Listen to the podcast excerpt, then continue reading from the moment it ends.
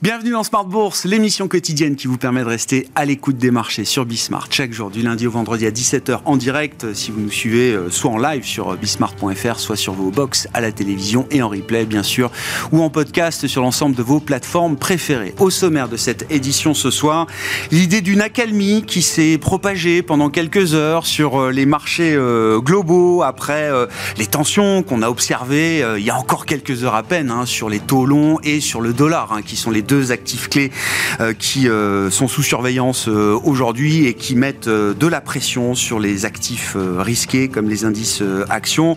Accalmie de courte durée peut-être, hein, puisqu'on voit certains de ces nœuds de tension revenir assez vite sur le, le, devant de la scène. Les taux restent quand même collés à leur sommet récent. Le dollar est toujours très très fort. On notera quand même que certaines données macroéconomiques viennent peut-être calmer un petit peu ces tensions fortes observées sur euh, les marchés, à commencer par les créations d'emplois dans le secteur privé pour le mois de septembre aux États-Unis, ou encore la légère réduction de l'indice euh, d'activité dans le secteur des services aux États-Unis, l'ISM Service qui a été publié cet après-midi. Vous aurez le détail dans un instant euh, pour cette séance en cours avec Côme Dubois. Dollars et Tolon sont donc les deux actifs clés sous surveillance en ce moment. Le sujet de discussion principal avec nos invités de Planète Marché dans un instant. Jusqu'où? Quelle est la limite, quel peut être le coupe-circuit qui viendrait euh, peut-être euh, casser ou atténuer cette tendance haussière sur le dollar et cette euh, correction qui s'est intensifiée à nouveau sur la partie longue des courbes obligataires. Discussion à suivre donc avec nos invités de Planète Marché. Puis dans le dernier quart d'heure, le quart d'heure thématique de Smart Bourse, nous évoquerons le sujet de l'intelligence artificielle appliquée au domaine de la gestion et à l'univers des sociétés de gestion. C'est le président d'Arkea IS, François Deltour, qui sera avec nous au plateau à partir de 10 17h45 pour ce sujet industriel.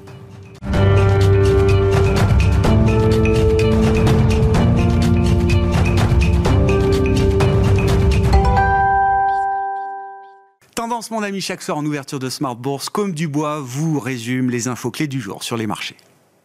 La bourse de Paris tente de rebondir ce mercredi porté par un nouveau signal de détente sur le marché de l'emploi américain. Selon l'enquête du cabinet ADP, le secteur privé a créé 89 000 postes en septembre, soit nettement moins que les 180 000 du mois d'août et moins que ce qui était attendu par le consensus des économistes. Ce signe de ralentissement de la dynamique de l'emploi aux États-Unis redonne espoir au marché qui espère désormais que la Fed se montrera moins intransigeante dans sa politique monétaire. Du côté de la zone euro, l'indice PMI composite définitif, qui représente l'activité globale du secteur privé, s'améliore à 47,2 en septembre contre 46,7 en août. Du côté des valeurs, parmi les titres qui ont soutenu le rebond du CAC, on peut noter Hermès, LVMH et Orange, qui ont progressé chacun jusqu'à plus de 2% au cours de la séance. Du côté des introductions en bourse, en Suisse, le laboratoire Sandoz, spécialiste des médicaments génériques issus des géants Novartis, a ouvert à 24 francs suisses pour sa première cotation, soit une baisse de 20% par rapport à son prix d'introduction.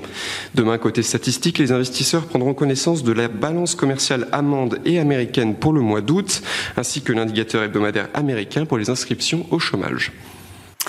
Tendance, mon ami, euh, chaque soir, les infos clés de marché en ouverture de Smart Bourse avec Comme du Bois sur Bismart.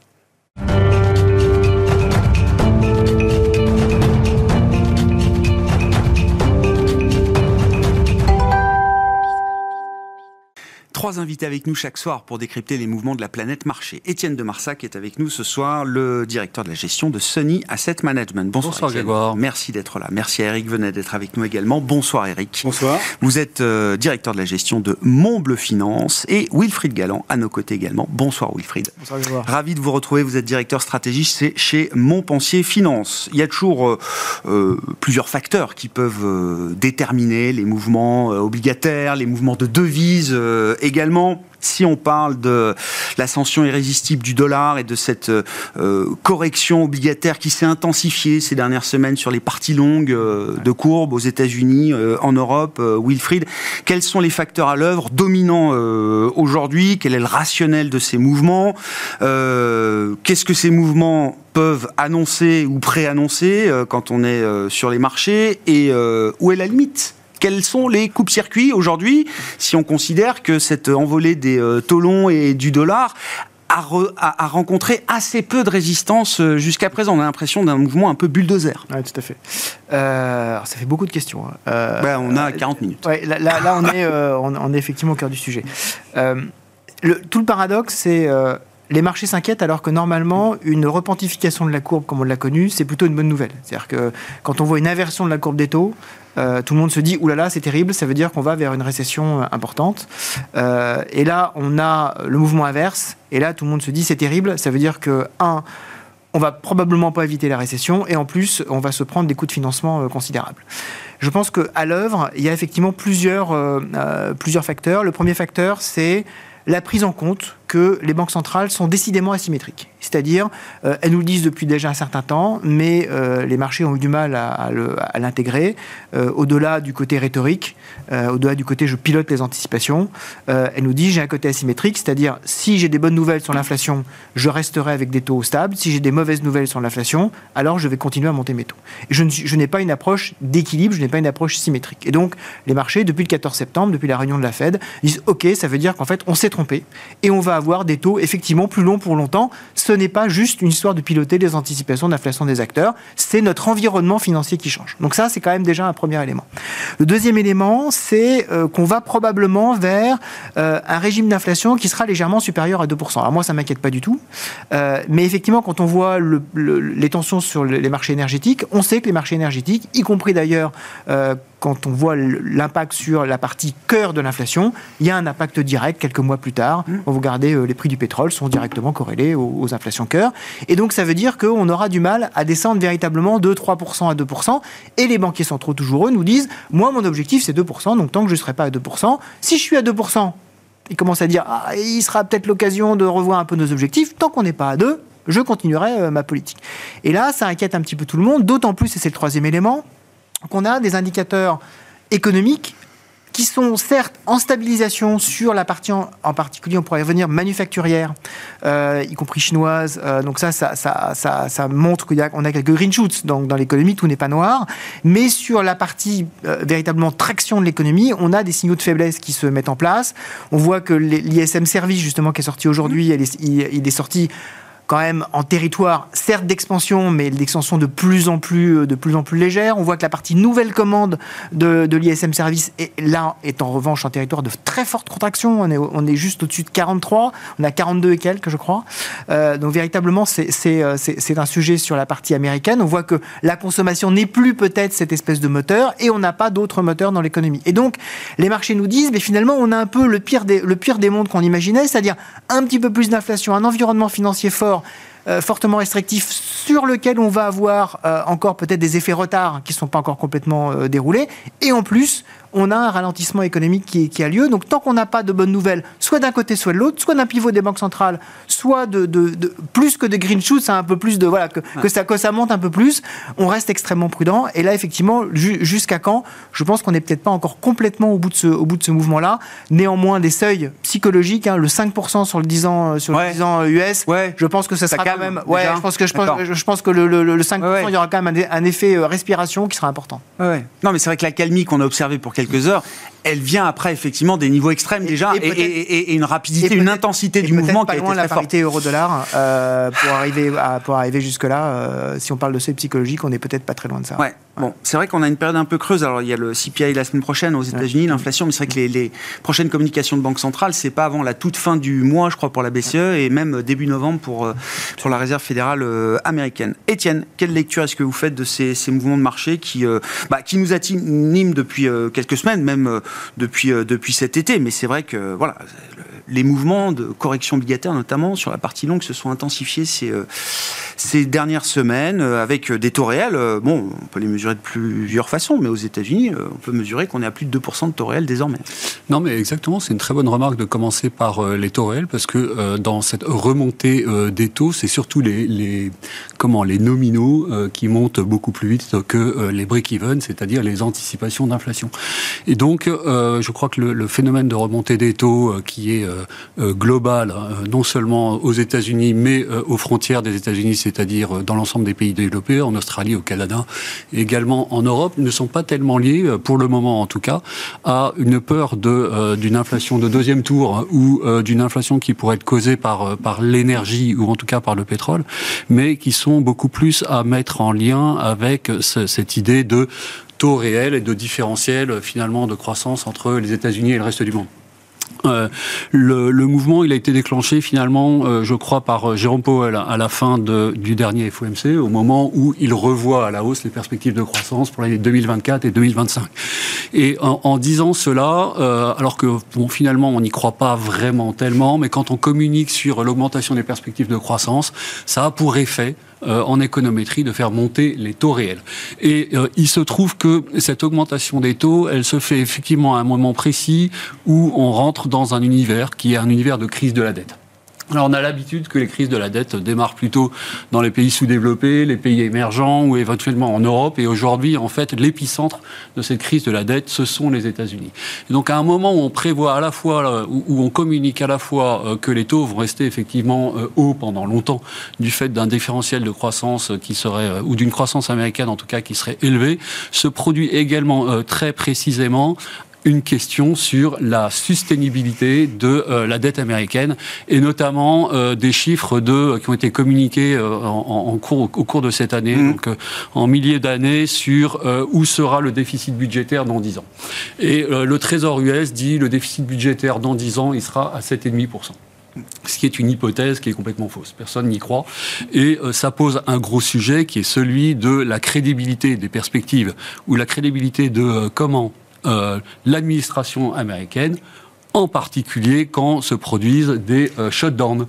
Donc là, on a finalement tout un faisceau euh, d'éléments qui viennent mettre un doute sur est-ce que la dette américaine est une dette stable. Il ne peut pas y avoir de dette américaine forte avec un État faible, c'est pas possible. Et donc les taux remontent et ça paraît finalement assez inéluctable. Vous étiez venu nous, nous dire, c'était peut-être il y a une paire d'années à peine, alors avec euh, le, le côté un peu provocateur qu'on peut connaître chez vous, Étienne. Les États-Unis sont en train de devenir un pays euh, émergent. Je me demande d'ailleurs si c'était pas à l'occasion d'un shutdown aussi, peut-être sous Trump, ou je me, je me souviens plus exactement du moment. Mais c'était tout, toujours cette histoire de dysfonctionnement euh, politique euh, à Washington. C'est là aussi le sujet du, du moment, avec l'idée que le dollar est notre monnaie, que les déficits peuvent courir à des niveaux que d'autres pays ne peuvent pas se euh, permettre. Vous dites là, on est quand même à un point de rendez-vous où même si c'est le dollar, même si ce sont les États-Unis et les porte-avions, euh, je me tourne vers euh, Wilfried, le, le, point d'ancrage mondial du système économique et financier qu'est le dollar soulève quand même des interrogations aujourd'hui. Ah ben exactement. cette réflexion sur euh, le, le, fait que les États-Unis euh, euh, ou que les Américains se mettent à parler portugais sans le savoir, c'est-à-dire utilisent finalement des langues comme au Brésil, par exemple, eh bien, est, est d'autant plus d'actualité. Alors à l'époque, je, je, j'essayais plutôt de pointer le protectionnisme, le recours au protectionnisme, la polarisation de la politique américaine, la disparité des, des richesses. Mais euh, ce sujet de la polarisation de la politique américaine, il revient aujourd'hui euh, en, en C'est-à-dire qu'il ne fait qu'être exacerbé euh, depuis le moment où vous en avez parlé. Oui, On le voit bien avec l'éviction de McCarthy. McCarthy, rappelons-le, qui fut élu après au moins 15 itérations euh, en début d'année, c'est-à-dire qu'il a fallu une semaine de vote et 15 itérations avant qu'il ne soit élu, on peut douter de euh, comment de l'attractivité de son poste pour euh, les semaines qui viennent. Et on peut douter. Alors c'est un truc qui est très important, c'est-à-dire que sans représentant, vous ne pouvez pas avoir de travail législatif. Donc, or, il se trouve qu'il y a quand même un travail législatif très important à mener dans les jours qui viennent. Il y a un petit boulot, ouais. Il y a un peu de travail. Donc finalement, tout concourt à cette pression sur la dette américaine, et ça me paraît pas nécessairement lié euh, au prix du pétrole, et ce d'autant plus que finalement, dans les prix du pétrole, qu'est-ce qui se passe? Euh, L'ajustement haussier des prix ne vient pas d'une demande qui se serait accélérée. Quand bien même, je sais bien, la croissance mondiale aurait été légèrement plus forte qu'anticipée par rapport à il y a un an. Mais l'ajustement des prix, il vient d'un choc de supply. Mm. Donc ce type d'ajustement, est susceptible de casser euh, la croissance et donc de tout naturellement faire baisser pour 2024 les prix du pétrole. C'est exactement ce que dit l'agence. Hein. S'il y a un truc qui monte plus là aujourd'hui, c'est le pétrole. Hein, Vous regardez la courbe du pétrole à terme, donc le pétrole dans un an, il est 20 euh, dollars plus bas que le pétrole aujourd'hui. Bon, mais il faut pas minorer, vous dites, le, facteur politique ou le risque politique, enfin, sur les, les, taux US, là, dans les mouvements qu'on a vus ces dernières semaines. Ouais, ah oui, non, absolument. Non, non, mais, non, mais c'est pour que ce soit bien clair, parce qu'on pourra peut-être y revenir. Euh, je poursuis le tour de table avec vous, euh, Eric. Là, sur les, sur les marchés, il y a aussi euh, l'idée la résilience des indices actions aussi hein, derrière tous ces mouvements. Donc je vous laisse. Mais juste pour, sur les taux, je pense que c'est effectivement l'intervention. Je trouve ça, je trouve ça génial parce qu'en fait, on est passé d'une obsession de, des prix de l'inflation jusqu'en il y a 15 jours, 3 semaines, à une espèce d'incertitude. Alors ça a commencé un, un statut de scénario. Qu'est-ce qui se passait aux États-Unis? On a vu les courbes de, de croissance, de croissance remontée, euh, après des interrogations sur, euh, sur euh, le déficit budgétaire, sur la soutenabilité de la dette, sur des, ventes des pays émergents d'obligations. En fait, une incertitude qui fait que on, les taux longs maintenant méritent un peu une prime supérieure à mon avis et se sentent le higher for longer. On voit bien que c'était pas juste un, un, un, épiphénomène, ça va rester longtemps incertain et donc aujourd'hui pour rester bloqué longtemps sur des obligations, il faut un taux supérieur.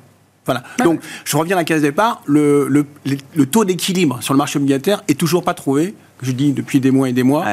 Euh, quand je serai prêt à acheter de l'obligation, euh, quel que soit, on y sera. Mais on n'y est pas parce que on, peut-être sûrement par des fantasmes, des tas de trucs, mais euh, pour l'instant, avec la duration, ça ça peut pas le faire. Donc, euh, mais c'est après un mécanisme qui s'auto-entretient. Alors on peut justifier avec bah tout ce qu'on veut, mais euh, quand on part comme ça avec toutes ces interrogations, ces explications, c'est que faut attendre qu'on se repose un peu pour avoir les, les comment ça, comment ça s'autorégule à un moment? Parce que on sait qu'il y a des points de rupture. Hein? Euh, je veux dire, on a déjà refermé assez vite la parenthèse SVB. Euh, il y avait eu la crise des LDI britanniques en octobre 2022, l'explosion de la bulle crypto, FTX, etc. Enfin, des, petits, euh, des petits craquements, on en a eu déjà. Hein? Ben, Et, là, j'ai l'impression que c'est quelque chose qu'on a un peu oublié. SVB, ça a quand même calmé beaucoup de monde hein, à l'époque. Et puis, quelques semaines après, effectivement, euh, ça s'est refermé assez tranquillement. Alors ça se réduit quand, quand euh, le, le, marché, l'économie, c'est où les prix, les quantités. Donc, euh, quand les prix, c'est plus important, c'est les quantités. Et donc, je pense que l'ajustement, ça va être par les quantités, mais ça va être brutal. D'un seul coup, on va dire, mais, on a fumé la moquette, mais non, non, non, attendez, la contraction va être très, très sévère.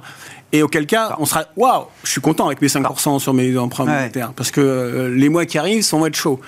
Voilà, premier scénario, prix, ou alors un problème financier, tout simplement. Ça a tellement monté qu'il euh, y a des craquements sur le, dans le marché financier. Et auquel cas, là encore, on sera bien content d'avoir un refuge obligataire. Mais, tant, qu'il n'y a, pas cette peur-là, ou oui. d'un choc financier, ou d'un hard landing, plutôt qu'un soft, on n'a pas vous dites, d'accord. Enfin, oui, je comprends. Il faut que cette peur arrive dans le marché pour que oui. c'est point Alors, mais non, mais c'est où est la limite Non, mais c'est ça, c'est ça l'histoire. Mmh.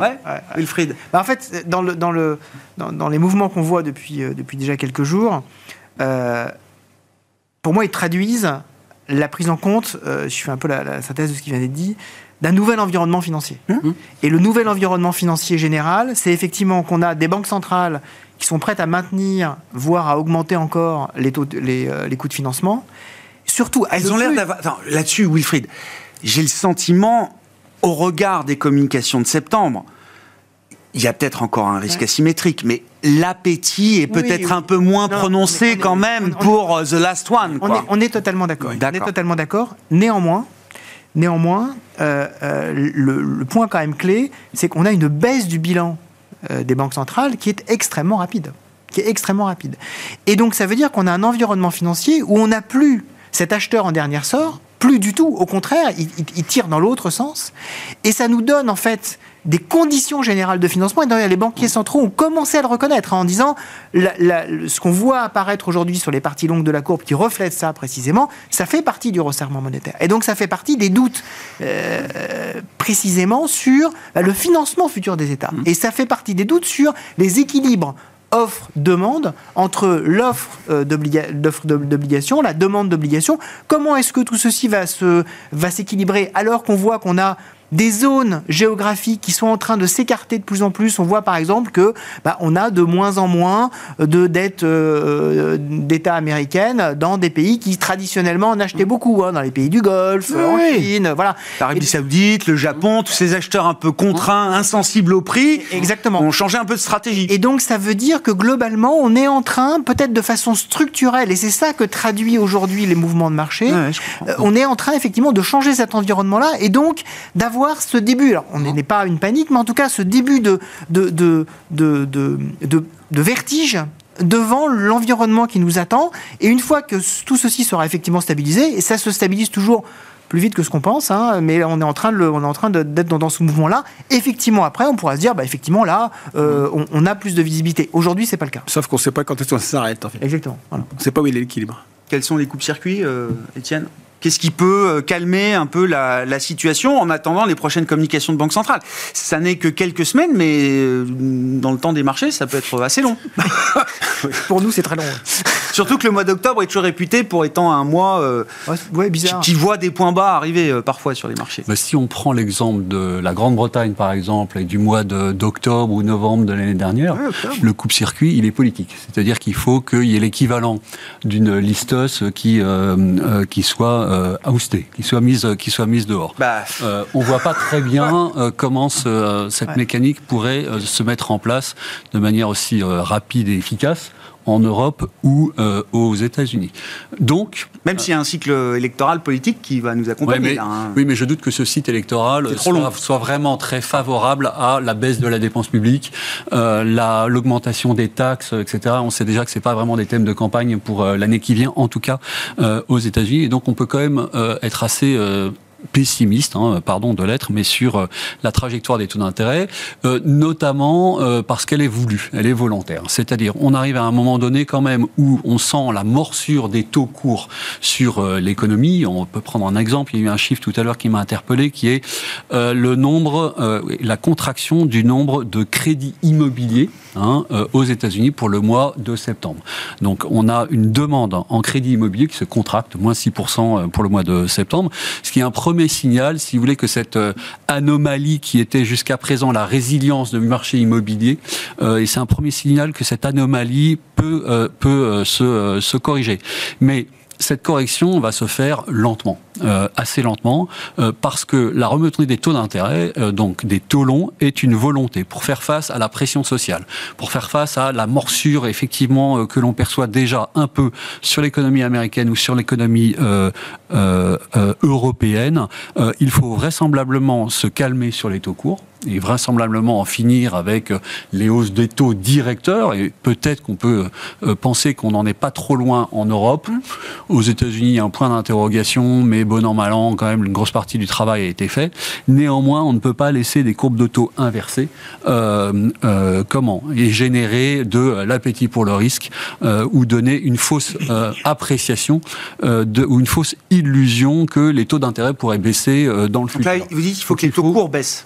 Les taux courts vont rester, à mon avis, là où ils le sont. En revanche, euh, cette remontée des taux longs, elle est souhaitée, elle est volontaire et elle va se faire. Et donc, vous me demandiez où, euh, où se trouve euh, finalement le, point d'arrêt pour les taux longs. Ben, le point d'arrêt, il est vraisemblablement à pente positive.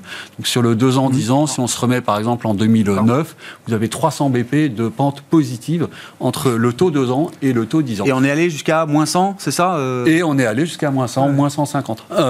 Donc, on a vraisemblablement pourquoi pas, hein, c'est une possibilité, encore 300 BP de souffrance sur les taux longs américains. Le 50-30 ans est plus inversé, j'ai vu. Oui, oui, c'est déjà, c'est déjà une partie. Quoi.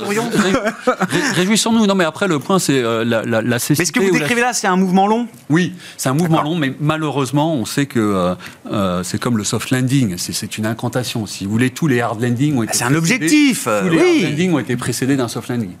D'accord, oui. Donc euh, la remontée des taux, malheureusement, euh, euh, il est à craindre, et on le voit aujourd'hui, qu'elle se fasse par escalier au fur et à mesure qu'on prend effectivement en compte et qu'on écoute les banquiers centraux. Et, et, ça fait quand même plus d'un an qu'on parle de higher for longer. Donc short duration, enfin en traduction en termes de, de, position d'investisseurs aujourd'hui? Bah, Si vous pouvez l'implémenter de manière pratique, sans danger, effectivement, c'est pas complètement idiot. Néanmoins, à tout moment. Non, mais c'est la philosophie. Hein. C'est la philosophie, mais néanmoins, à tout, le, à tout moment moment, on prend le risque d'un SVB qui vient euh, faire baisser violemment euh, les taux d'intérêt. Donc, Sauf que c'est impossible. On ne peut pas avoir des taux euh, nominaux. On peut pas avoir des taux nominaux longs aussi élevés. Bah, je sais pas, il à 10. simplement parce que on, est, on a des, des problèmes de d'investissement très importants. Enfin, que ce soit public, que ce soit pour, pour le, durable. Oui, c'est la limite politique. Donc, il y a une limite politique. On, ne peut pas. Donc, faudra que ça baisse par parce que au fur et à mesure que les taux vont monter, là, on aura un gros problème de, croissance de toute façon et puis de soutenabilité. Donc euh, les, taux, ça se fera un ajustement par les taux courts, mais pas. On ne pourra pas remonter des, taux longs aussi forts que ça. je suis d'accord avec ça. En fait, si, euh, si on reprend votre votre question qui était euh, excellente. je ne sais même plus laquelle c'était bah, d'ailleurs. donc comment comment est-ce qu'on en sort? Oui. oui bah. Il y en avait tellement. voilà, c'est faut faut les choisir. comment est-ce qu'on en sort? Je pense qu'on peut en sortir de deux façons soit, soit on en sort par les taux, soit on en sort par la croissance. Euh, en sortir par les taux, ça veut dire un pivot des banques centrales. Ça veut dire, à un moment donné, les banques centrales disent je suis allé trop loin, trop mm. vite, trop fort, et je retrouve une symétrie, au minimum d'abord dans un premier temps, une mm. symétrie d'approche, euh, et je suis prêt peut-être plus vite que ce que vous pensiez, à soutenir l'activité en baissant les taux si jamais c'est nécessaire. Ce qu'elles n'ont jamais dit jusqu'à présent. Elles ont dit soit je reste élevé, soit, euh, soit je monte. Mais elles n'ont jamais dit je suis prêt à baisser euh, rapidement. Elles ont dit oh là là, c'est dans, dans un an. Donc ça, c'est la première, euh, la première voie de sortie. La deuxième voie de sortie, ce serait, moi je l'ai longtemps espéré, mais maintenant mon espérance a décliné au fur et à mesure que le temps a passé, c'est une véritable relance de la part de la, part de la Chine. C'est une, une relance de la demande chinoise. Aujourd'hui, on ne l'a pas du tout. Et aujourd'hui, on a véritablement ce problème de trou noir de la demande chinoise qui emmène euh, à la fois la zone Asie et euh, l'ensemble du monde dans une croissance qui est relativement faible jusqu'à présent, ils ont toujours refusé de le faire en considérant que, que Xi Jinping a toujours considéré que 2008 était une erreur majeure, euh, qui avait fragilisé le système financier chinois et qu'il euh, fallait plutôt préférer l'amertume, je le cite, euh, qui était le préalable à la grandeur, plutôt que la prospérité. Très bien, mais effectivement, nous, on préférerait qu'effectivement, il relance sa demande directement. Pour l'instant, il ne le fait pas, mais si c'était le cas, alors effectivement, on aurait de nouveau cette espèce d'élan qui nous permettrait d'avoir des taux longs mais compensés par une croissance générale plus, forte. Et un stabilisateur, quoi. Et si en plus on pouvait avoir en même temps euh, un pivot, alors là, ma, ma félicité serait complète. Juste sur l'histoire du pivot, là, parce que, non mais, euh, vous l'avez euh, signalé, quand la Fed, en septembre, non seulement remonte ses projections de croissance pour 2023, à un trimestre de la fin de l'année, euh, il fallait bien prendre acte qu'il y aurait plus de croissance que prévu aux États-Unis cette année, mais qu'elle euh, ne reporte pas le pessimisme qu'elle avait sur 2023 en 2024, bien au contraire, vous l'avez dit, mmh. elle rehausse de 0,5 points, je crois d'ailleurs, euh, ses prévisions de croissance sur 2024, ce qui n'est pas un, petit relèvement. Est-ce qu'elle fixe pas un objectif, comme vous disiez, qui est presque chimérique, inatteignable? Est-ce que c'est pas un moyen de se couvrir?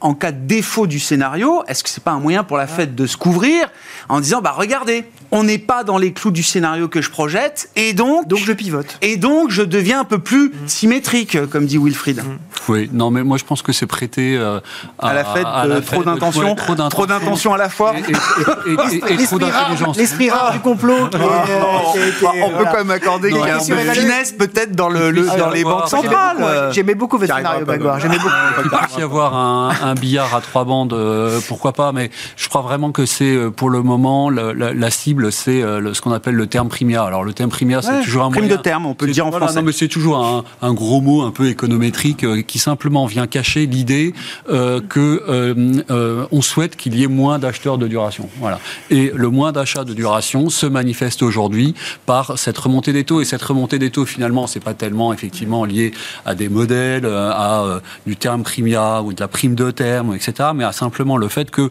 aujourd'hui vous n'avez pas d'acheteur de duration. Et vous n'avez pas hein d'acheteur. Pourquoi? Parce que et il y a des émissions majeures, hein. de, long terme, de dette long terme. Hein. Tout Là, le, Trésor américain émet massivement de la dette long terme. C'est plus juste les bills de, trésorerie. C'est tout le problème, c'est ce, différentiel d'équilibre entre l'offre et la demande, euh, sachant que la demande n'est pas prête de se manifester, de, mon point de vue, tant que la trajectoire des taux longs n'est pas soutenable. Et euh, si vous prenez les projections euh, finalement pour 2033 de, du Trésor US, projection que vous euh, normalisé par la vérité. La vérité, c'est quoi? C'est vous allez avoir une augmentation euh, des euh, dépenses d'armement. Vous allez avoir vraisemblablement quand même une contraction de la croissance et donc une baisse des recettes. Il se trouve que les recettes ont déjà diminué de 1% par rapport aux prévisions précédentes sur l'année 2023. vous allez avoir une augmentation des dépenses, une augmentation de la charge de la dette. Tout ça nous amène vers un déficit qui, à horizon donc dans 10 ans, sera plus de l'ordre de 12% que de 7,5% selon les prévisions. Hmm. Et donc le 12 par rapport à 7,5%, c'est quasiment deux fois plus. Ah bah bien sûr. Euh, il y a 10 ans, le Trésor disait, il y a 10 ans, 2000, euh, comme en, 2011, le Trésor US disait la dette sur PIB sera de 77% euh, aux, aux États-Unis. Aujourd'hui, on dit dans 10 ans, la dette sur PIB, elle sera de 180%. Donc vous voyez, en fait, il y a un vrai problème. Ce vrai problème, on l'a toujours caché sous le tapis, on l'a toujours poussé un peu en se disant, bon ben voilà, les générations futures paieront, et puis de toutes les manières, comme les taux ne montent pas, c'est finalement pas très grave.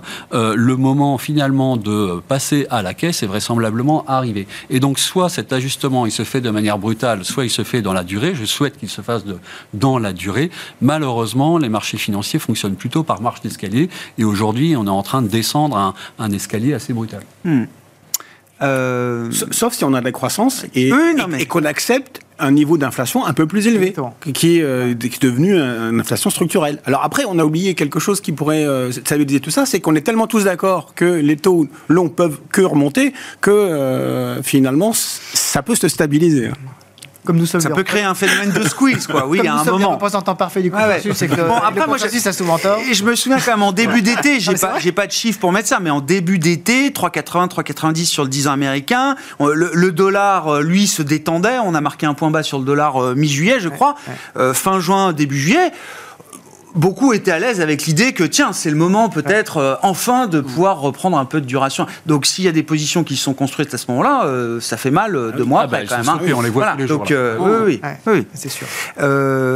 Ouais, on revient sur la politique là, McCarthy quand même. Non, mais c'est c'est ah, c'est rare et même historique de voir un speaker. C'est la première fois dans l'histoire américaine. c'est ça. C'est la première fois dans l'histoire américaine. Leçon politique pour l'investisseur de cette situation. Alors la leçon politique, c'est il faut, effectivement le, placer dans, l'optique du, délai de, continuité qu'on a euh, jusqu'au 17 novembre euh, pour continuer à faire fonctionner euh, l'État américain. Hein. Il faudrait qu'au 17 novembre, on ait des décisions budgétaires qui soient prises pour permettre à l'État fédéral de fonctionner. Évidemment, compte tenu de l'histoire euh, récente de poste de speaker, euh, effectivement, l'attractivité du poste, il y a un gros travail RH à faire, et je ne suis pas sûr que euh, ça, puisse être possible rapidement, et surtout que ça puisse être possible en, réparant les fractures du bloc majoritaire. C'est ça le, c'est ça le sujet, hein, qui, est, un sujet majeur. Juste petite parenthèse, donc c'est Matt Gaetz, hein, le, leader Trumpiste du, du, caucus Trumpiste. Hier, il a été obligé d'aller au micro des démocrates parce que la majorité des républicains, en soutien de Kevin McCarthy, refusaient de lui donner le micro pour qu'il puisse parler. Il est allé dans le camp démocrate pour avoir un micro ouvert et pouvoir s'exprimer euh, au sein de la Chambre. Alors, et en plus, euh, a, priori, euh, enfin, un, des, des, favoris pour, lui, pour succéder à Kevin McCarthy, c'est Tom Henner. Donc, Tom Henner, c'est le représentant du Minnesota, qui travaille de façon très étroite avec McCarthy. Si c'est le cas, on a peut-être une chance d'avoir effectivement, et si c'est le cas rapidement, et c'est là, où, c'est là où ce serait compliqué quand même d'avoir ça rapidement, mais d'avoir effectivement assez vite cette espèce de solution de continuité. Euh, en fait, ça, ça, vient renforcer, là je suis totalement d'accord avec euh, ce qui a été dit, ça vient renforcer les doutes sur la solidité et la crédibilité budgétaire des États-Unis. Ça ne vient pas nécessairement attaquer la croissance américaine. On, a vu que dans, le dernier, enfin, dans, dans les derniers cas longs de shutdown, c'est-à-dire plus d'un mois, ça atteint 0,1, 0,2% du, euh, du, PIB. Donc, quand, quand, on a déjà un ralentissement, c'est gênant. C'est vrai que ça ne vient pas améliorer le moral, mais c'est pas non plus quelque chose de, de, de, de dramatique. C'est pas le plafond de la dette. Hein. C'est pas le, Trésor américain peut continuer à, payer ses échéances. Néanmoins, ça renforce un peu le côté doute sur euh, la, la, la, solidité, la crédibilité et, et, les fondamentaux budgétaires de l'État américain, euh, qui normalement sont au sommet de la pyramide financière mondiale. et donc, effectivement, on a un sujet de demande maintenant sur la, sur la dette américaine. Ça vient, euh, ça vient continuer ce, mouvement-là. Il faudrait L'idéal serait effectivement qu'on stoppe ce, mouvement-là assez vite. Euh, l'état des Républicains me fait quand même là aussi euh, largement douter de cette, cette Non, mais c'est à suivre. Hein, c'est largement à suivre, tout à fait. C'est passionnant. La politique américaine est encore plus passionnante que la nôtre, c'est dire. C'est vrai. attendez les élections européennes. C'est plus détendant, comme on n'est pas directement impliqué, ça permet d'avoir un peu de recul. C'est ça, c'est ah, plus marrant à suivre. Ouais, c'est ça. On, se sent, un petit peu moins directement concerné. Sur, euh, bah, en parallèle des, taux. Bon, il y a quand même la question du dollar, parce que pour le coup, euh, s'il y a des reconstitutions de primes de terme, de primes de risque sur les taux longs américains, euh, lui, le dollar, visiblement, c'est one-way trade jusqu'à présent. Qu'est-ce qu'on peut dire du dollar spécifique, Étienne? Et, et, là aussi, où sont les coupes-circuits? Est-ce que 150 1,40 euh, yens contre dollar, c'est un coup de circuit alors manifestement oui, on a eu un beau coup de circuit euh, hier, mais euh, qui n'a qui a. Donc la Banque du Japon est intervenue, hein, c'est ça? Vraisemblablement, puisqu'en fait le, reflux de trois figures donc du, du dollar yen s'est produit sur un niveau qui tombe tout rond. donc ce niveau niveau qui tombe tout rond, vraisemblablement, il sent l'intervention humaine, même s'il peut y avoir des effets techniques liés aux options par exemple, mais il est vraisemblable beaucoup plus vraisemblable que euh, la, la, le- le- Donc on a déjà une banque centrale qui a défendu là. Exactement. Euh, après, dans l'histoire, les, les euh, défenses de monnaie qui sont attaquées pour des raisons fondamentales ne durent pas très longtemps et montrent assez rapidement leurs limites. Il y a un an, ils avaient mis je ne sais plus combien de milliards ou de dizaines de milliards euh, sur la table pour euh, soutenir le yen. Un an après, ils se retrouvent toujours à 150. hein. Oui, exactement. Et, et donc, vrai, moi, je, je pense que si on devait chercher finalement un petit peu plus de stabilité pour nos marchés financiers, il faudrait qu'on corrige cette anomalie que sont cette dévaluation euh, permanente du yen contre euh, le reste des devises, pas simplement contre le dollar d'ailleurs, mais contre les devises asiatiques, dont on perçoit euh, qu'elles créent des, déséquilibres. Il n'y a pas simplement d'ailleurs le Japon qui est intervenu, mais les, monnaies tout, au- tout autour du Japon sont intervenues pour calmer leur dépréciation vis-à-vis du dollar, puisque c'était votre question. Donc les circuits break- breakers, ils, existent, mais ils ont un potentiel de d'efficacité qui est quand même limité. Euh, beaucoup plus structurellement, il faut que euh, la Banque du Japon euh, en vienne à non plus acheter ou à faire baisser, donc à vendre comment des, des GGBs, donc des titres de manière un petit peu lilliputien, ce qui a des effets qui sont pour le moment limités, mais il faudrait qu'elle normalise. Et qu'elle normalise, donc ça, ça se fait à partir d'une communication sur le long terme, de sorte que tout le monde soit bien préparé à, cette, à, cette, à ce changement de régime. Ensuite, pour, pour le dollar US, on sait que le, le dollar américain, il fonctionne finalement, ou du moins il a tendance à s'apprécier dans euh, deux environnements. Euh, un environnement de marché de crise, bah, leur refuge, euh, donc c'est le cas pour l'instant aujourd'hui. Encore plus lorsque, pour le coup, le différentiel, de croissance entre l'Europe et les. États-Unis était élevé. Donc là, vous avez une attractivité du dollar a deux, américain. quoi. Différentiel de croissance et Voilà. euh, risque. Et donc, ce qu'il faudrait, ce qu'il faudrait, et, alors, et, et le troisième, pardon, en fait, il y en a trois. Le troisième, c'est le dollar est une monnaie contracyclique. Donc, quand, quand le reste du monde euh, décroît, euh, eh bien, euh, le dollar attire, euh, bon, tout ça, ça boucle, hein, mais le dollar attire de, des capitaux. Donc, ce qu'il faudrait, c'est, on, en re- on reboucle avec le sujet de la croissance, c'est-à-dire une inflexion tout d'un coup brutale qui peut se produire du cycle US, puisqu'on sait que la macroéconomie, ça n'est pas quelque chose de linéaire. Les choses, tout d'un coup, se précipitent. Ça peut être l'emploi vendredi, démontrant des signes un, peu brutaux de, de fébrilité ou de faiblesse, pour que le différentiel de taux attendu, anticipé, se contracte et que finalement on ait une respiration sur euh, les autres monnaies et un dollar qui baisse. Ouais. On aura d'ailleurs le rapport. hein. C'est l'intérêt de ce shutdown reporté, c'est qu'on aura quand même les chiffres. que, voilà, Les chiffres d'emploi de vendredi. On ne sait pas les si les parcs américains ouvriront, mais au moins on aura nos chiffres. Eric, on dit un mot des actions C'est quand même Smart Bourse Il nous reste 6 minutes. Non, mais je vais rebaptiser Oui, oui, l'émission oui. Smart Do ou euh, Smart Obligataire, j'en sais rien. Non, mais un mot des actions. Est-ce qu'elle résiste? Est-ce qu'on peut dire ça? Ou est-ce qu'on est engagé dans quelque chose là qui est, qui est plus compliqué qu'un retracement de, je sais pas, 4-5%, euh, ce qu'on a vu jusqu'à présent? Bah, elle résiste. Alors, euh, si, si on a un certain recul, on dit bah, elle résiste pas mal par rapport à tout ce qu'on vient de dire. Euh, donc, je pense qu'il faut toujours y être. Euh, De toute façon, c'est les actions ou, ou le monétaire. Ou rien. Mais- ou- non, le monétaire. le monétaire. Mais, mais je pense qu'on on va avoir la réponse assez vite là. Ouais, mais c'est attends, parce que les actions monétaires, euh, oui, bah, enfin, il y a plein de gens qui vont dire, bah, monétaire, euh, monsieur. À 4%, 4% je Non. crois. Non, non, non. Enfin, Non euh, le problème, c'est qu'on peut pas tout vendre un portefeuille. Enfin, Ah bah c'est clair. Donc, euh, c'est des moments pour euh, racheter des titres qu'on a loupés et euh, bien s'assurer que ton portefeuille soit bien diversifié quand il y a autant de, de, croissance que. Mais, mais, quand on n'a pas un scénario macroéconomique, c'est compliqué. Hein. En fait, moi, la seule chose que je fais, c'est qu'à chaque fois qu'il y a un rebond et que je, je, vends. Enfin, mais c'est ça. Mais déjà, la logique a changé. C'est ah oui, on achète ah oui, mais ça fait déjà un moment. ça fait un petit moment que je dis que euh, bien que je sois contrariant, toujours, je, ne touche pas en fait. Je touche pas et j'espère ne pas avoir celle qui, qui se perd à moins 15 parce que ça fait. En fait, le, paradoxe, c'est que les indices se tiennent et à l'intérieur, c'est juste un jeu de massacre en fait. Ah oui, d'accord. Et euh, ça bouge très, ça bouge très, très, très, vite. Donc, euh, sur un portefeuille, on peut rien faire. Il faut juste mm. vérifier que vos, vos actions soient, soient, solides et puis même être persuadé que, que, que c'est bon et que en, profiter des excès. Mais une fois qu'on a dit ça, euh, c'est facile. Mais euh, c'est compliqué. Donc, j'ai pas vraiment de. faut juste s'assurer qu'on a bien 30, 20, 30, 40% de cash. Et puis, euh, pour, pour, profiter des, euh, des à-coups qu'on a. Mais faut pouvoir apporter de la liquidité quand, même pas encore, il y a de l'intérêt Même, si j'ai un moins 10, je, suis pas à l'aise à, y mettre le doigt. Donc en fait, euh, je suis pas à l'aise pour l'instant. Donc je préfère le, louper un peu le, si jamais une reprise oui, et attendre de voir. Et attendre le rebond. Non, non, mais attendre de voir. Donc, pour l'instant, vous loupez rien. voilà, mais on, aura à peu près, le, avec les, les résultats qui viennent, euh, déjà une, Alors, voilà. vision des choses. ouais. Déjà, ne serait-ce que pour estimer les valorisations de marché avec les, les, les, bénéfices par action et les perspectives qui seront offertes par les entreprises. Oui, peut-être voir un peu plus clair sur euh, ce qui est valorisé, comment, etc. Quoi.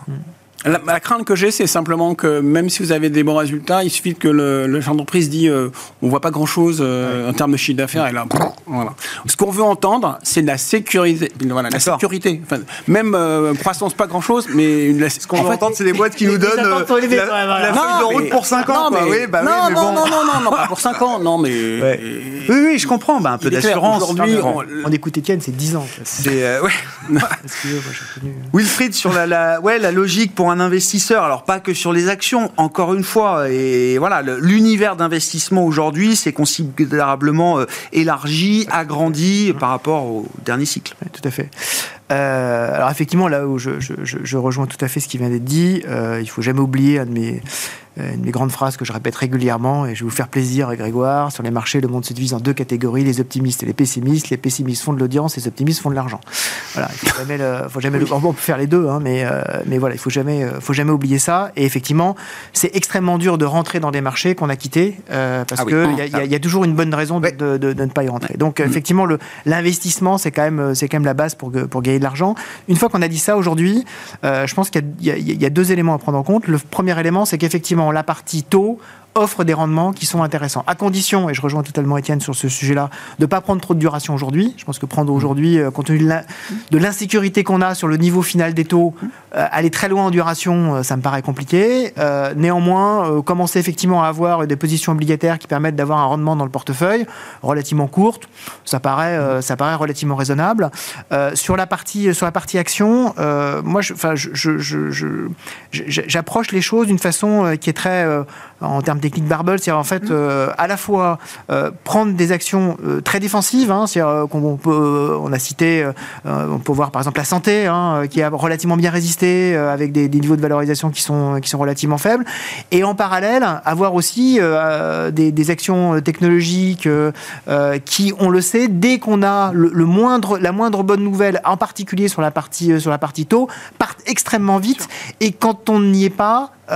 en fait plombe les portefeuilles euh, en termes de performance. Donc effectivement, avoir cette espèce d'approche évidemment diversifier, mais ça c'est un truisme qu'on répète régulièrement tout le monde, hein, euh, on, doit, on doit diversifier, mais surtout effectivement avoir à la fois la partie défensive et la partie euh, agressive, que ce soit technologique, luxe, euh, bien, bien, bien dans les portefeuilles pour pouvoir gérer les deux scénarios de marché. Moi je ne mettrais pas de défensive en fait, parce que en fait, le, défensif est juste au, rassure pour être dedans, mais il n'y a pas grand chose à gagner. Je préfère être en cash et puis mettre bah, un peu plus. marketer un peu les choses, mais oui, oui, d'accord. Mettre un peu plus de, de joker. plus, parce qu'il y, a un risque de gain plus, important. Disons que je gère la symétrie. voilà. ah oui, effectivement. 40 euh, secondes, Étienne, comment on bat le cash là? En 40 secondes. bah, en 40 secondes. Sur 10 Déjà, ans. faire le cash, sur 10 ans. bien. Bah, faire, le cash. le cash, il y a des, plein d'options aujourd'hui. Euh, oui, mais euh, bon, encore faut-il monétaires. Encore faut-il les implémenter. Donc effectivement, le, moi je pense que cash is king. que en effet, si on veut aller chercher du taux, c'est vraisemblablement sur le très court pour ne pas prendre de risque de duration. La duration paraît donc les taux on va dire au-delà de, de 5 ans, me paraissent encore euh, euh, compliqués et euh, asymétriques en termes de rendement. le rendement peut se trouver notamment d'ailleurs sur plutôt le 0-2 ans américain, où là non seulement vous touchez du 5,5 ou du 6, mais en plus vous bénéficiez de l'appréciation pour le dollar, et tout le reste, je n'y touche pas. Merci beaucoup messieurs, merci d'avoir été les invités de Planète Marché ce soir, Étienne de Marsac, Sony Asset Management, Wilfried Galland, Montpensier Finance et Eric Venet, Montbleu Finance.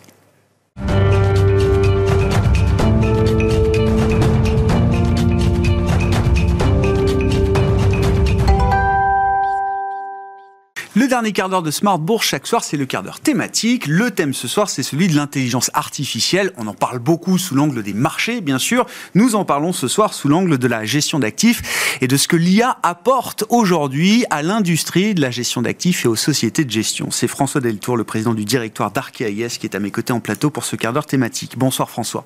Bonsoir Grégoire. Merci beaucoup d'être là. Donc euh, en quelques mois, en un an à peine, tout le monde est devenu spécialiste de l'IA avec l'avènement de l'IA générative. Hein, qui est une nouvelle brique technologique, on va dire, en tout cas un nouvel usage de, de l'IA. Euh, ChatGPT, novembre 2022, je crois qu'on a tous un peu le, le, calendrier euh, en tête. Euh, et donc tout un vocable qui euh, inonde aujourd'hui nos, actualités. Si on essaye de donner ou redonner peut-être les caractéristiques de, de l'IA, qui n'a pas été inventée avec ChatGPT, je le rappelle, François, qu'est-ce qui définit pour vous l'intelligence artificielle de la manière la plus simple et de la manière la plus transparente et claire pour tout le monde. Bah, merci d'abord euh, Grégoire de m'avoir euh, invité. Effectivement, l'intelligence artificielle dont on parle euh, à longueur de temps aujourd'hui, bah, en fait tout simplement c'est un programme qui cherche à imiter l'intelligence humaine en utilisant des algorithmes de calcul. Son but en fait c'est imiter le fonctionnement, ou en tout cas le résultat que pourrait donner un cerveau humain. Et aujourd'hui, l'IA, vous l'avez dit, c'est un terme un peu fourre-tout qui sert globalement à désigner tout ce qui est relativement complexe, qui, euh, jusqu'à euh, un temps très récent, était un peu l'apanage de, euh, de l'être humain. C'est des choses comme communiquer avec des clients via des chatbots ou bien encore jouer aux échecs. Et le terme, aujourd'hui, il est utilisé souvent de manière un peu interchangeable avec machine learning, avec deep learning, un peu des, des termes comme ça. Il y a cependant des différences assez importantes qu'il faut, je pense, comprendre avant de détailler un peu les applications que peuvent avoir l'intelligence artificielle ou les intelligences artificielles pour, pour la gestion d'actifs. Euh, le machine learning, tout simplement, mais en fait, c'est axé sur la création de systèmes qui apprennent ou qui s'améliorent en euh, regardant, en étudiant un nombre important euh, des données qu'ils traitent. Donc la machine learning, c'est une utilisation de l'intelligence artificielle, mais l'intelligence artificielle, ça se limite pas au machine learning. Et puis pour revenir sur ce qui fait le buzz euh, depuis novembre 2022, hein, bientôt un an, c'est euh, l'intelligence euh, artificielle dite générative. En fait, l'intelligence artificielle générative, c'est quoi? C'est une intelligence artificielle, donc des algorithmes qui en fait créent du contenu, créent du texte, créent des images, créent aussi du code, même si on en parle moins, mais ça, ça a des implications très importantes pour l'ensemble de, de l'industrie, du jeu vidéo par exemple, mais de la gestion d'actifs aussi. Donc à retenir, l'intelligence artificielle, elle crée du contenu quand elle est générative. Et l'intelligence artificielle, elle n'est pas seulement générative. Hein. L'intelligence artificielle, elle peut avoir d'autres fins. C'est par exemple aider pour la, euh, des, assistants pour faire de la conduite de voitures euh, autonomes ou bien encore pour prendre euh, des décisions. Et puis le dernier volet, on entend beaucoup le mot conversationnel. Effectivement, lié à l'intelligence artificielle générative. C'est pas de l'intelligence artificielle à proprement parler, mais c'est ça qui fait qu'on en parle énormément aujourd'hui. C'est tout simplement la capacité qu'on peut avoir avec un Bard, avec un chat GPT, à poser une question en français et à recevoir une question en français, un français grammaticalement et syntaxiquement parfait. Hmm. Si on en vient aux, usages, alors, dans le monde de la gestion d'actifs, à commencer par euh, le métier principal des sociétés de gestion, qui est d'investir ou de gérer des actifs pour le compte des, clients. Si on est dans la dimension investissement, quels sont les usages euh, déjà en place aujourd'hui pour euh, votre industrie et pour une société de gestion comme la vôtre, euh, François. Oui, c'est vrai que la gestion d'actifs, en fait, ça constitue euh, un terrain de jeu, je dirais, presque idéal hein, pour l'intelligence artificielle parce que par nature, euh, c'est un monde dans lequel on utilise énormément de données. Bien sûr. Et les données, c'est vraiment l'or noir euh, de l'intelligence euh, artificielle. Alors les applications possibles dans l'investissement spécifiquement dit, elles, sont nombreuses, hein, autour de la détection de signaux par exemple, autour de la construction, l'optimisation de portefeuilles, ou bien encore autour du, du trading. Alors si je commence par le, le trading, parce que c'est quelque chose qui existe déjà depuis plusieurs années, bah, l'intelligence artificielle, c'est vraiment une composante essentielle du trading algorithmique. Un cas d'usage utilisé régulièrement, bah, c'est tout simplement essayer de minimiser des coûts de transaction tout en pouvant réaliser l'opération dans un délai de temps défini. Et ça, ça se fait grâce à des techniques d'apprentissage par renforcement utilisées depuis de nombreuses années par des hedge funds spécialisés. Deuxième élément, c'est vraiment un peu le cœur du métier, c'est la construction, l'optimisation de portefeuille. Pour ça, il existe des techniques classiques, on va dire, de construction de, de portefeuille, et l'intelligence artificielle pourrait euh, améliorer encore euh, ces techniques pour permettre d'optimiser euh, la construction de portefeuille.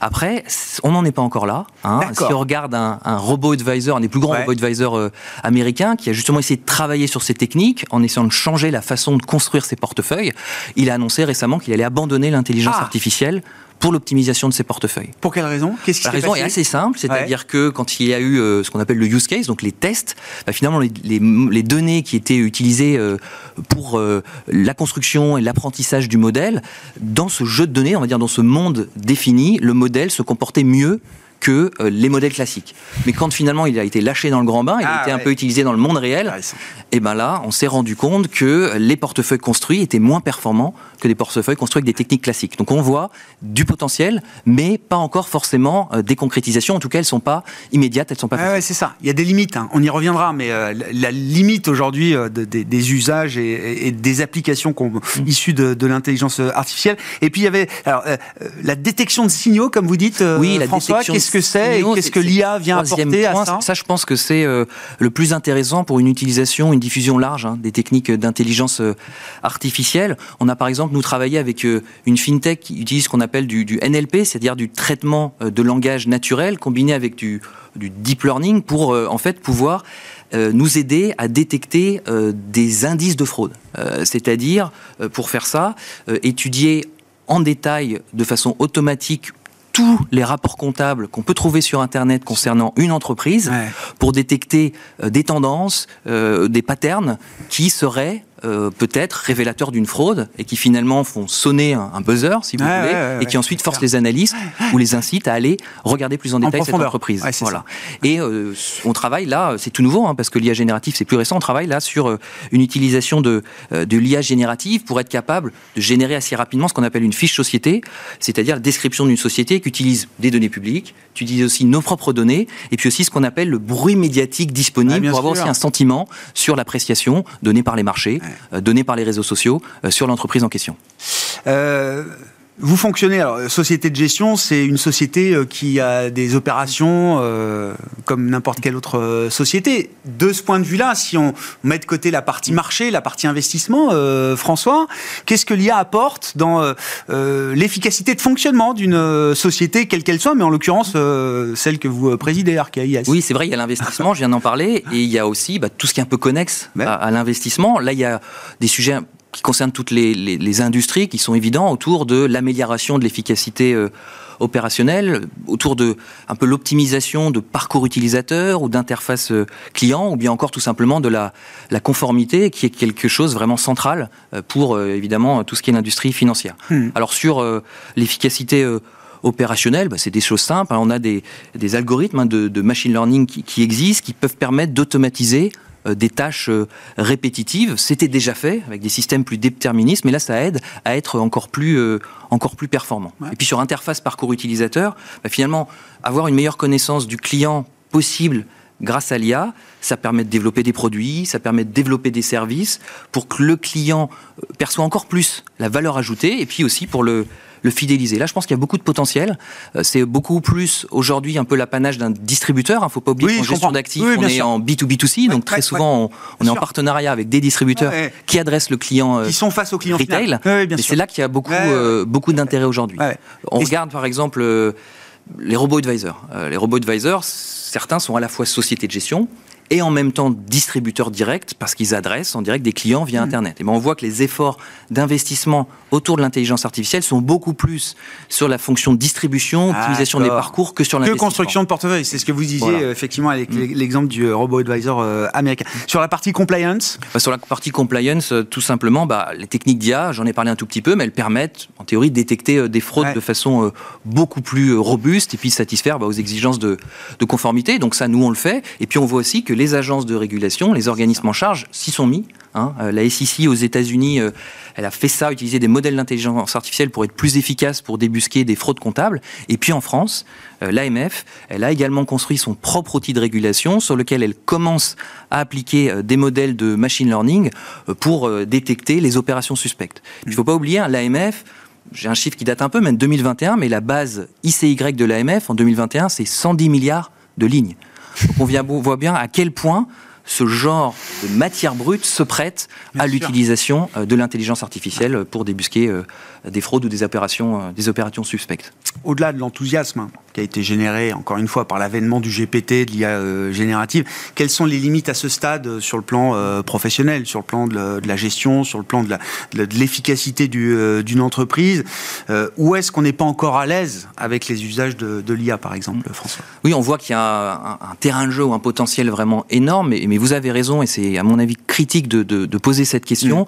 Quelles sont un peu les limites? Quelles sont les choses euh, qu'il faut vraiment regarder attentivement Il y en a un, le premier, il n'est pas spécifique à l'IA, c'est tout simplement la qualité, l'intégrité des données. Hein. C'est le fameux garbage in, garbage out qui s'applique pour tous les modèles. Dès qu'on a un jeu de données qui derrière est transformé pour fournir euh, des informations, bah, si le jeu de données est faux, forcément, bien sûr. vicié, ça marche pas. Dans l'intelligence artificielle, c'est encore plus complexe, car il y a un peu un effet souvent boîte noire, j'y reviendrai, qui rend beaucoup plus euh, difficilement explicable les données fournies en sortie. Donc il s'agit en premier lieu d'être certain de la qualité des données en entrée. Donc le deuxième effet, c'est le côté black noir, c'est ça? Voilà, celui-là, c'est le je pense, le, plus problématique. C'est tout ce qui est autour de l'opacité, tout ce qui est autour de la, complexité. On a en fait des modèles d'IA qui peuvent prendre des mauvaises décisions basées sur des déductions incorrectes. Ou bien encore plus, et là on le voit vraiment dans l'IA générative, hmm. c'est produire du contenu qui tout simplement est faux. C'est ce qu'on appelle le phénomène d'hallucination des modèles. Là c'est vraiment une nouveauté euh, de l'IA. Je pense qu'il ne faut pas oublier comment fonctionne l'IA générative. Je prends cet exemple parce qu'il est important. L'IA générative, on a l'impression que ça fonctionne comme un cerveau humain. Je pose une question, une question en français, on me répond en français, c'est quasiment comme si j'interagissais avec vous sur un plateau ou avec. Euh, Et parfois dans un, meilleur français même qu'une personne humaine. C'est parfait. Mais il faut pas oublier, l'IA générative, ça fonctionne en fait de façon très différente. Je trouve qu'il y a un, terme que j'aime beaucoup, c'est de dire l'IA générative, c'est un perroquet stochastique, un perroquet probabiliste. Ça veut dire quoi en fait? Ça veut dire que comment ça fonctionne? Eh ben, un mot qui va être fourni par un bard ou un chat GPT dans une réponse. Comment est-ce qu'il est produit ce mot? En fait, il y a une analyse de la probabilité qu'on a euh, d'avoir ce mot qui suit le mot d'avant dans le contexte de la question.